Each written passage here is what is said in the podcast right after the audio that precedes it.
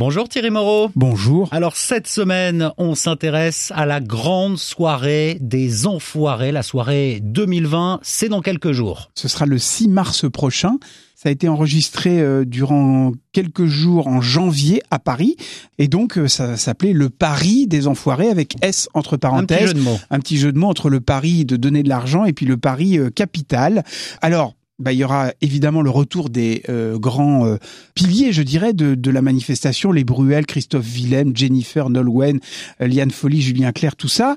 Il y a le retour de gens qui n'étaient pas là depuis très longtemps, comme Muriel Robin, qui n'était pas Mhm. là depuis 13 ans, qui va revenir.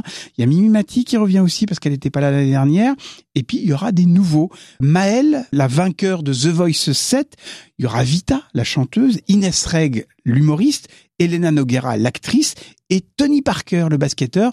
Il y en aura pour tout le monde et ça devrait euh, évidemment euh, avoir encore euh, un très gros succès. Justement, à propos de succès, qu'est-ce que rapporte cette grande soirée des enfoirés? On rappelle qu'il y, a- il y a le CD, le DVD, tout C'est ça à ça, hein. c'est toute un, une sorte de système économique autour de cette soirée. Donc c'est capté pendant cinq jours, six jours durant les concerts. On en fait une soirée avec un seul spectacle, puis donc ça rassemble 8,9 millions de téléspectateurs et surtout ça a un poids économique. Ça rapporte 13,5 millions d'euros aux enfoirés.